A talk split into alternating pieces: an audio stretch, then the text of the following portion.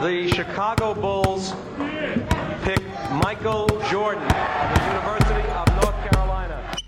Le 5 majeur, votre rendez-vous basket. Il retourne l'animal. Oh Mais c'est un C'est un Animé par David et Florian.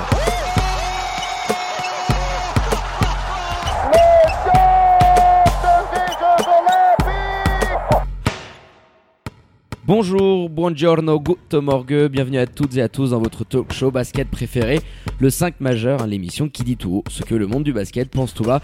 On est là en plein milieu de semaine avec votre expert basket préféré, Hello mon Flo, comment il va? Eh ben, il va très bien. On format un petit peu Ligue des Champions là, en s'est milieu régalé. de semaine. Euh, on a vu l'OM se prendre une branlée, on a adoré. hein. On s'est régalé. puis, euh, dans la foulée, on s'est régalé avec notre Elena. Une semaine parfaite, j'ai envie de dire. Alors pour ne rien louper hein, de l'actu Swiss Basket et NBA, que faire? It's easy, vous foncez vous abonner aux différents comptes de l'émission sur les réseaux sociaux, at le 5 majeur. Tout en lettres. Et pour nous écouter hein, dans la voiture ou alors dans le train, vous, vous top, vous allez sur toutes les diverses plateformes de podcast. Sans transition, on ouvre notre page Swiss Basket avec la quatrième journée de la SBL League Men, de nouveau chamboulée par cette satanée Covid-19. On rappelle Florian, avant d'aborder hein, le Game of the Week, que deux rencontres ont d'ores et déjà été reportées. Il s'agit de celle entre Neuchâtel et Nyon et du match entre Lugano et Montais, hein, pour des cas positifs au coronavirus dans les rangs nyonnais et tessinois. On passe donc comme promis au Game of the Week qui voyait Genève recevoir les Jurassiens du BC Boncourt au pommier. Victoire des troupes d'Andrei Stimats 96 à 87 et vous en avez l'habitude, on démarre par les 5 points du 5 majeur. Bah, pour commencer, c'est mon premier point. Super match avec deux équipes très plaisantes à voir, ouais, on s'est régalé. ouais. très agressives offensivement, qui déroulent bien les systèmes. Et ça vient sur mon deuxième point, c'est le travail des deux hommes à la tête de ces navires-là, euh, Rosicic et Stimats. Bah, on commence à voir un petit peu ce qu'ils ont envie de faire, on commence à voir comment va se dessiner l'année, comment ça va jouer un petit peu. Ah, la papa, toi, ça on, commence à se voir. on y voit un peu clair, donc ça fait plaisir. On y aurait vu plus clair si Keymotion nous avait offert, et c'est mon troisième point, une retransmission plus agréable. On a eu la première mi-temps qui était à moitié euh, nom. à moitié noir. En hommage au Black Lives Matter, ce Voilà. bandeau noir. Ça c'est pas possible et c'est répétitif, donc j'aimerais qu'on en parle aussi. Et puis mon quatrième point, la rotation trop juste du côté du BCB Mhm. pour gagner ce genre de match. On l'avait déjà vu contre Neuchâtel. Tout short. En fin de match, voilà, les joueurs, euh, les joueurs 4 de cette équipe bah, qui manquent de, de lucidité parce qu'ils ont passé de trop longues minutes sur le terrain ou qui font des fautes et un petit peu stupides et qui sont privés de temps de jeu. Et mon cinquième point, c'est le trio Sabekis, Derksen et Ivanov qui, je trouve, quand il est sur le terrain avec les Lions de Genève, on n'a pas manqué d'ailleurs de voir les commentateurs de Genevois et on les salue le souligner. C'est un trio qui respire l'intelligence. Il y a du cuir. Il y a du QI basket, t'as un joueur comme Dersen qui sera sans doute MVP candidate, et puis autour, t'as Sabekis qui, on le sait, c'est un, un peu un maître à jouer. Et même si dans l'apport statistique, pour l'instant, il n'a pas euh, ce qu'on estimait qu'il aurait pu avoir, c'est-à-dire à peu près un 10, euh, 18, on va dire 10 points, euh, 8 assists, bah, on le voit faciliter, j'aimerais commencer par ça, vraiment le jeu des jeunes voix quand il est sur le terrain, et plus particulièrement quand il est avec ces deux mecs-là à côté de lui. Quoi. Alors oui, euh, t'aimes bien partir euh, à, l'envers mon flotti de chamboule tout, mais attaquons par ce trio-là qui se dessine, euh, parce que tu sens que avec ces trois-là sur le terrain, par rapport à ce que André Stimats veut mettre en place, le jeu de Genève est beaucoup plus euh, fluidifié. Euh, un mec comme Sabekis, tu le dis, c'est un facilitator, comme disent les Américains. C'est peut-être pas le mec qui va forcément faire l'assist ou alors qui va marquer, mais qui va voir le jeu à un moment donné, la bonne passe qui va permettre au système de s'exécuter comme il faut. Il est très très grand, je le sens un peu mieux.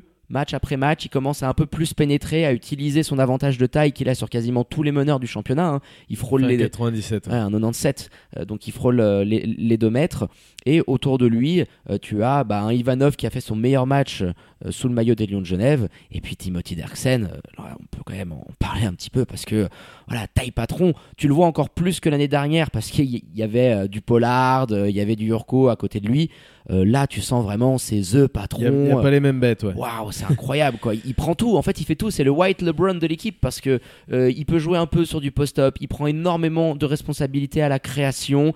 Il est un peu sur tous les fronts. Ouais, il prend la main, ce qu'on le voyait un peu moins faire avec Fribourg, il prend la main très régulièrement parce qu'avec Fribourg, il avait Jonin dans les pattes souvent, Xavier Pollard aussi qui avait besoin du ballon et euh, un entraîneur qui aimait bien aussi se reposer sur ses intérieurs poste bas. Donc on le voyait avec moins de balles et là on se rend compte qu'en fait le mec bah, c'est un excellent passeur. Alors on le savait déjà mais on s'en rend compte un peu plus. Au rebond, il a toujours ses qualités de timing incroyables. Et puis dans son apport des deux côtés du terrain, au scoring ou, ou en défense, c'est un des tout meilleurs joueurs de ces deux côtés-là. Quoi. C'est, on l'avait dit, hein, de toute façon, c'était la recrue phare des Lions de Genève. Yves Ivanov avec lui, parce que c'est le dernier de ce trio-là, qui moi je, je trouvais les commentaires un petit peu durs, hein, je l'avais dit, c'était un joueur sur les premiers matchs, euh, que ce soit dans la préparation ou face à monter, bah, qui te montrait qu'il était là et que dans les moments, alors il y a, y a sans doute fallu un serbo-croate en face de lui avec Nemanja Kalazan pour que le mec ait envie de. Puis avec Jankovic aussi, il devait y avoir deux trois qui sont. euh, Mais tu vois, tu vois très bien que ce garçon-là est d'une est d'une intelligence. L'IQ de ce trio-là est incroyable. Euh, quand on lui file des ballons poste bas, il fait toujours la bonne c'est quoi passe. faire. Il a des il a des moves poste bas, il a des fondamentaux. Il est hyper intéressant. Voilà, c'est- un joueur, c'est un intérieur qui pourra peut-être terminer à 3 4 assists de moyenne, je pense sur une saison et ce qui est pas commun dans notre championnat. Ah oui, parce que là, il finit avec 7 assists, 15 points. Euh, c'est quand même euh, assez incroyable. Alors, euh, un petit peu absent au rebond, mais tu as quelqu'un comme Nzege qui peut compenser derrière. Mais dans, dans le jeu de fixation, comment fixer un mismatch, ressortir au bon moment. Et puis, quand tu as ces trois-là, qui sont vraiment en termes d'IQ, de création, des joueurs très intelligents, et tu sens que ça va monter en puissance, et qu'à côté, tu as un Kovac, on sait que c'est une gâchette assez incroyable, et qui a eu quand même un coup de chauffe terrible euh, dans le deuxième quart-temps où il marque 11 ou 12 points, bah, tout ce petit beau monde commence à bien fitter. Il y a quelque chose qui est en train d'être installé euh, par euh, Andrei Stimats. Donc euh, ça m'a plu parce que tu avais quand même une belle adversité. Boncourt, euh, c'est un certain niveau sur ce début de saison. C'est une équipe euh, qui a prouvé. Euh, et là, tu t'es quand même rassuré dans les rangs genevois après ce match. Tu pouvais pas non plus faire été trop patient. de, de T'as été conclusions patient parce ouais. que dans les, on va le dire, hein, dans les trois premiers cartons, il y a match quand même. surtout tu dans la première mi-temps. ouais. Voilà, surtout dans la première mi-temps, mais tu sens que cette équipe de Boncourt elle a énormément de qualité. C'était un des points. Elle est un peu juste en rotation. On se rappelle que Kevin Montero, par exemple, a quitté le navire Ça fait du mal. hein. cet été. Et forcément, avec son apport au scoring et son apport en défense aussi, euh, son- sa taille, son gabarit, c'est un joueur qui, dans cette rotation-là, où on voit un Ceylan peut-être un peu seul. Quoique j'ai bien aimé ce qu'a fait Amir Savon, hein, qui, a, qui a pas eu énormément de minutes. Oui, mais, qui a été, qui a été performant, qui a, été très performant, qui a amené de, de la percussion coast to coast. M- mettait vraiment une voilà une rotation qui est, très très légère et Rosicic il pourra pas aller chercher euh, bien mieux qu'un qu'un cinquième spot si jamais ça arrive pas en courant de championnat alors je sais pas s'il pourrait pas recruter rajouter quelque chose Montero maintenant a signé il me semble en, en LNB Oui, c'est ça, ouais. Donc, euh, Donc, à, euh, à voir s'ils peuvent essayer de, de ramener quelqu'un. Et puis, en plus, sur ce match-là, tu l'avais dit euh, en préambule, c'était un match très agréable, très agressif. L'indiscipline de Boncourt, qui du coup va de pair avec ton manque de rotation, parce que tu as été assez naïf, même beaucoup trop naïf sur les fautes, euh, je trop dirais rapidement plus dans le bonus. manque de lucidité que naïveté quand même Il y a un peu des deux. Il y a un peu des deux parce qu'il y a vraiment des fautes qui étaient très très évitables et ça t'a quand même offert une énorme quantité de points gratuits aux Genevois. 30 lancers francs sur cette rencontre, c'est énorme. Et ça t'a mis dans le jeu en deuxième mi-temps parce que par exemple, quelqu'un comme Cooper, il prend sa quatrième très vite dans le troisième, ça lui coupe son rythme. Kozic, Euh, Kalazan, un Kalazan qui pouvait plus défendre. Alors déjà, qui c'est pas un, foudre de guerre en défense, mais tu pouvais plus vraiment aller au contact. Et les jeunes voix, ils ont su en tirer profit. Ils ont été adroits. Ils sont allés chercher euh, des provocations. Donc t'as senti que voilà, ces deux facteurs clés et alliés ont euh, bah, été euh, les raisons principales euh, qui ont amené euh, euh, qu'en deuxième mi-temps, euh, t'as pas pu tenir. Et puis surtout dans ce quatrième quart où euh, Genève, bon bah voilà, euh, tue le match. euh, t'as senti qu'ils étaient euh, en contrôle. Puis cette deuxième mi-temps, euh, on peut avoir un petit mot là-dessus quand même, mon flow avec Emotion. On a pu voir cette deuxième mi-temps dans des conditions euh, normales, on va dire, mais la première mi-temps c'était très très très galère. Sur le chat, euh, tu pouvais voir des gens qui étaient là en train de se dire mais qu'est-ce qui se passe? Et euh, ouais, ça commence à se réitérer. euh, c'est dommage, c'est dommage qu'on ait à chaque fois euh, des, des problèmes comme ça. Bah, euh. c'est plus que dommage. Nous, on s'accroche parce qu'on va en parler pendant la semaine. On va faire un podcast dessus. Mais la personne qui est vraiment fan des Lions de Genève ou de Boncourt et qui veut suivre ce match, ou celle qui se met à suivre la SBL parce que nous ça va être de plus en plus suivi. Voilà. La, la plateforme digitale, que ce soit via YouTube ou via autre chose, pour suivre des matchs, ça va être de plus en plus comme ça, avec euh, les temps qu'on est en train de vivre. Et t'es obligé d'être pro à ce niveau-là. Et là, je suis désolé, je sais pas quel a été l'accord entre la Fédé et Kimotion. Ce qu'il y a pu avoir, Mais- c'était major technical issues, comme d'habitude. Oui, voilà, non, mais tu, tu dois avoir autre chose. C'est pas, c'est pas possible de proposer ça Alors, on aujourd'hui. sait qu'il y a eu des soucis en France, en Belgique avec Keymotion. Alors on juge pas, hein. on peut comprendre que de temps en temps il y a des incidents techniques, mais quand au bout d'un moment tu as une répétition, on Quand est quand même de temps en temps qu'il y en a pas, c'est ça devient compliqué. Ouais, c'est exactement ça. Donc euh, euh, voilà, on voulait quand même adresser un petit mot en espérant peut-être que les choses pourront bouger. Ça nous euh. a permis de voir un peu un demi-terrain en haut, comme ça, c'était intéressant tactiquement. Et Ouais, puis- tactiquement, tu te concentrais que sur la partie nord. euh. Et puis justement, tactiquement, après, au-delà, alors oui, il y a- il y, a ce problème-là, mais on a quand même réussi à avoir le, le match. Et tactiquement, je trouve que les deux équipes, alors on a vu André Stimat sortir une zone un petit peu nouvelle en défense. Ouais, je voulais qu'on en parle un petit peu parce que c'était pas mal. Ça, ça fait deux matchs dans la saison. Ils sont en train de construire petit à petit. Alors c'était pas mal. Il y a eu des, des hauts et des bas quand même, hein, parce qu'ils ont pris, ils ont pris aussi lourd à un moment donné sur cette zone. Mais en tout cas, on le voit commencer à le mettre en place. C'est le premier match officiel où on le voit faire. Et c'est intéressant. C'est une chose de plus à l'arsenal euh, des Lions de Genève. Et de l'autre côté aussi, Rosicic, c'est pareil. Il est capable de proposer tellement de choses défensivement. Et puis offensivement, bon, quand tu as des, des joueurs comme Cooper, c'est fa- facilité forcément. Ah oui, bah, Cooper, tiens, on peut en parler euh, euh, quelques minutes, euh, qui a sorti un match absolument stratosphérique, 29 points. euh, il faisait la chanson à Genève, qui essayait un petit peu de varier les défenses sur lui. bah, il est facile, quoi. Là aussi, on a un MVP Peut-être un, candidate. peut-être un peu trop d'ailleurs, parce qu'il y avait des, des systèmes qui marchaient bien avec des joueurs à des moments donnés où tu te disais ah c'est bien, c'est contenu. Et il y a peut-être eu un petit peu trop de changements, je trouve, sur la défense qui a été proposée justement à, à Devin Cooper. Parce qu'il y a des choses qui, qui marchaient un peu mieux que d'autres. Je pense notamment à Nzege, hein, quand il va défendre l'extérieur. Même sur des, sur des joueurs comme ça, il Bah, est il est capable. très rapide, il a une longueur, il les je- attend. Je suis euh, quand même très surpris par son impact défensif, moi. Nzege, euh, qui sur les matchs, dans c'est les son meilleur match là. Ouais, ouais, c'était son meilleur match. Il a déjà fait un bon match la semaine dernière. Il, il avait fait un 14-10 en 13 ou Ouais, 14 une énorme minutes, deuxième mi-temps et là il commence à enchaîner et tu sens que petit à Bah, petit il, prend ses marques l'international. il se fait un peu couper les ailes parce qu'on le sait, il est blessé. Il devrait rater normalement le- match face à Massagno. Il y a également Brandon Kuba qui était blessé. Je sais pas comment ils vont se démerder à Ou sur l'intérieur. le poste contre 4, Massagno. euh, recherche poste 4 Bah, désespérément. Ivanov va passer 4 et puis c'est Adams qui va passer à, à l'intérieur. Bah tiens, parlons-en de Eric Adams, décrié depuis ce début de saison, le pivot américain. T'en parlais la semaine dernière parce qu'il y avait beaucoup d'actions où en match-up isolé, il aurait pu être servi et faire les choses qu'on sait qu'il est capable de faire. Et là, sur ce match-là, notamment sa relation avec Sabekis, avec Jonin, est intéressante. hein. Je crois que Jonin, il lui glisse quelques caviars euh, lors de sa je crois rentrée. qu'il lui glisse 3 de ses 4 caviars. hein, Ah, bah, carrément, ils ont vraiment une relation euh, hyper très intéressante. vertical, qui allait finir, qui allait profiter des percussions. Donc très souvent, si tu veux, tu as tellement de joueurs mobiles qui lisent bien le jeu que quand tu arrives à amener du mouvement, qu'il y a des coupes, qu'il y a du dynamisme, que le ballon il, tourne, tu arrives forcément à un moment donné, en fin de possession, à avoir un décalage. Et c'est là où Eric Adams, il peut te servir. En fin de, ma- Il en fait fin quoi de là, chaîne, en termes de stats sur, sur ce match-là? Alors Eric Adams en sortie de banc, il prend euh, 18 minutes et il nous fait 10 points, 4 rebonds.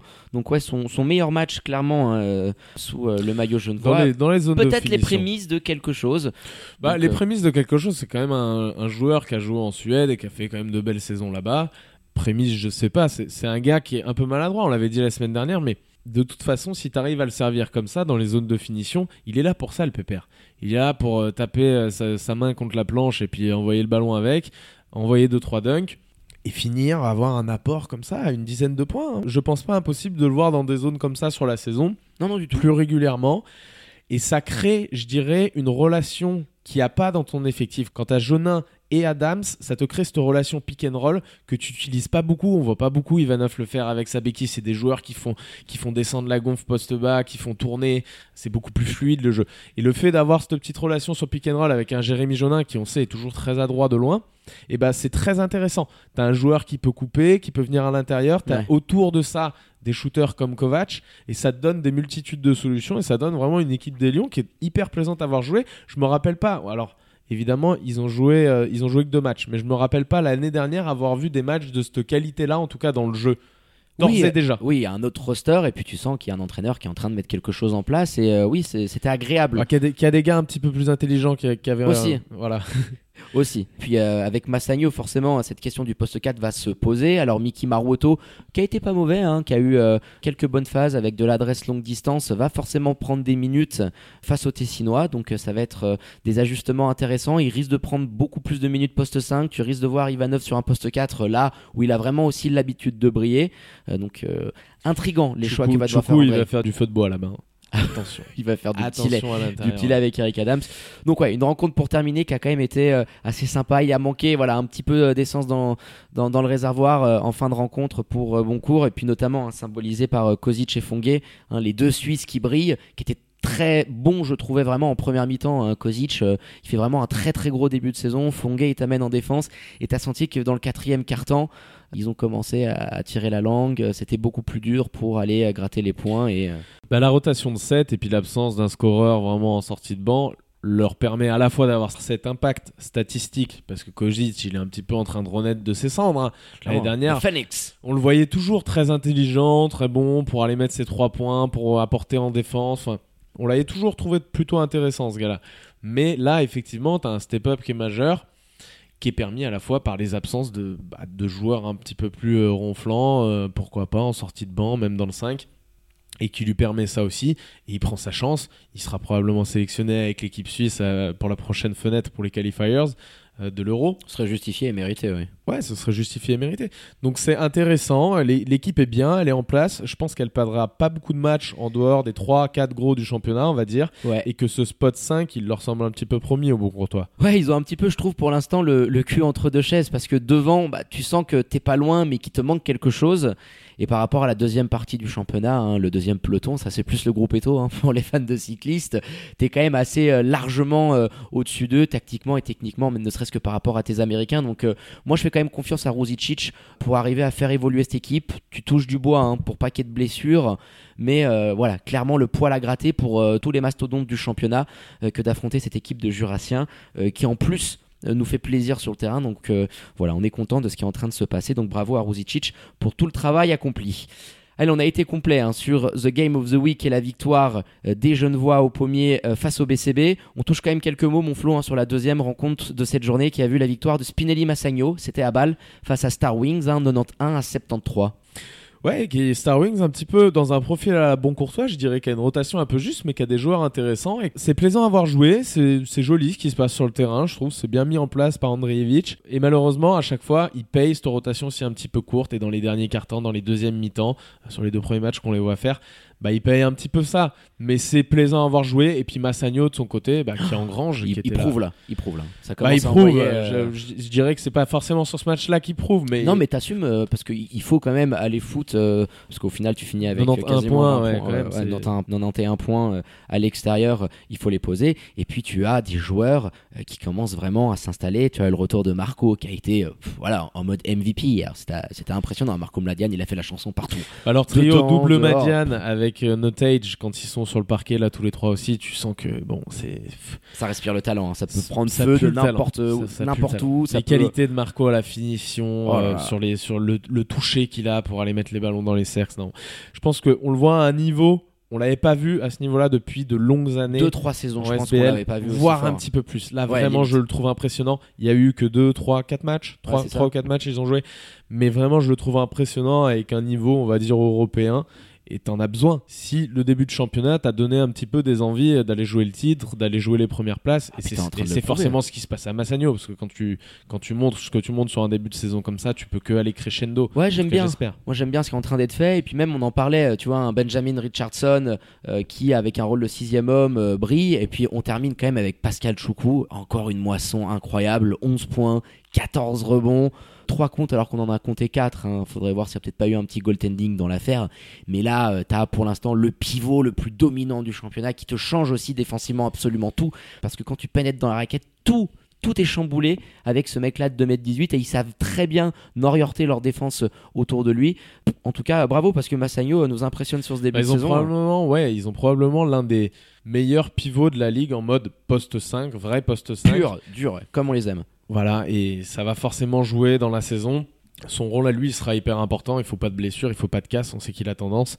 Et s'il y en a pas, bah, Massagno sera une équipe ultra dangereuse. Il n'y a que ça qui va pouvoir au bout d'un moment éventuellement euh, voir leurs ambitions à la baisse. C'est si tu as un de tes top joueurs, hein, un des Suisses ou un de tes Américains, Notage, qui se blesse, et là ça viendrait un petit peu chambouler tous tes plans. Mais par rapport à ce que tu es en train de mettre en place aujourd'hui, la continuité, Gubitoza, etc., bravo messieurs, parce que du côté du Techino, bravo, ouais, euh, ça bosse bien. Il y a là, belle ce moment- satisfaction hein, en ce Ouais. début de saison quand même. Là, tu es le rien. leader. euh, alors, il y a eu. Non, mais au-delà de. Massagno, je disais. Oui, oui, ah oui, il y a beaucoup de, Il y beaucoup a de beaucoup de points satisfaction positifs, beaucoup de choses. euh, de- sur pas mal d'équipes, mais Massagno, voilà, mérite en ce moment. Euh, C'est l'équipe euh, qui nous fait le plus saliver et bander, hein, on peut le dire, hein, sur ce début de saison. Donc, euh, well done, amis tessinois. Allez, pour terminer, on vous donne du coup rendez-vous ce week-end pour la cinquième journée de la SBL League Men qui sera encore tronquée hein, par la Covid-19 avec comme point d'orgue le choc entre le leader au classement, on vient d'en parler, les Tessinois de Spinelli Massagno qui recevront les Lions de Genève à Nocedo dimanche après-midi 16h. Hein, vous notez dans vos agendas de Game of the Week dimanche, on va se régaler Florian. Et puis quand on y pense, Massagno niveau calendrier, là t'es, t'es chaud sur ce début de championnat. Hein. Fribourg, Neuchâtel, euh, Genève, tu te tâtes tout de suite hein, sur ce début. Ouais, tu peux définitivement mettre les pendules à l'heure. Là, si tu vas taper, euh, si tu tapes Genève à la maison, forcément, bah, tu auras fait le, le, trio, on va dire, que tu voyais en tête, peut-être devant toi, et tu les auras tapés tous les trois. Donc ça pourrait être un gros signal envoyé par Massagno, mais c'est surtout ça va être de voir comment ils vont se comporter face à une équipe qui va beaucoup faire bouger le ballon, qui va être très mobile. On sait qu'ils ont des joueurs qui peuvent un petit peu moins défendre, même si la Choukou à l'intérieur, ça va compter sur, une confrontation comme celle-ci. Je vois un match hyper intéressant. On invite bien sûr tous les fans de basket suisse à suivre cette rencontre en espérant qu'il n'y ait pas de bug. Alors, il n'y a pas qu'Emotion hein, du côté euh, de Massagno, ils sont sur une autre plateforme. On espère qu'elle buggera pas parce que le week-end dernier, tu te rappelles, il y avait des soucis de son, euh, ça grésillait de partout. Donc euh, voilà, on croise les doigts. Merci mon Flo, on termine là-dessus pour la préparation de ce podcast en milieu de semaine, on s'est régalé. Exactement, merci David, à bientôt les amis. Allez, quant à moi, il ne me reste plus qu'à vous dire de prendre soin de vous. Courage à nos voisins français, hein, de nouveau confinés chez eux, hein, sortez couverts, faites pas trop les fous, hein, vous restez connectés aux réseaux sociaux de l'émission pour ne rien louper de l'actu Swiss Basket et NBA. Et je vous dis à très bientôt pour un nouvel opus du 5 majeur. Ciao ciao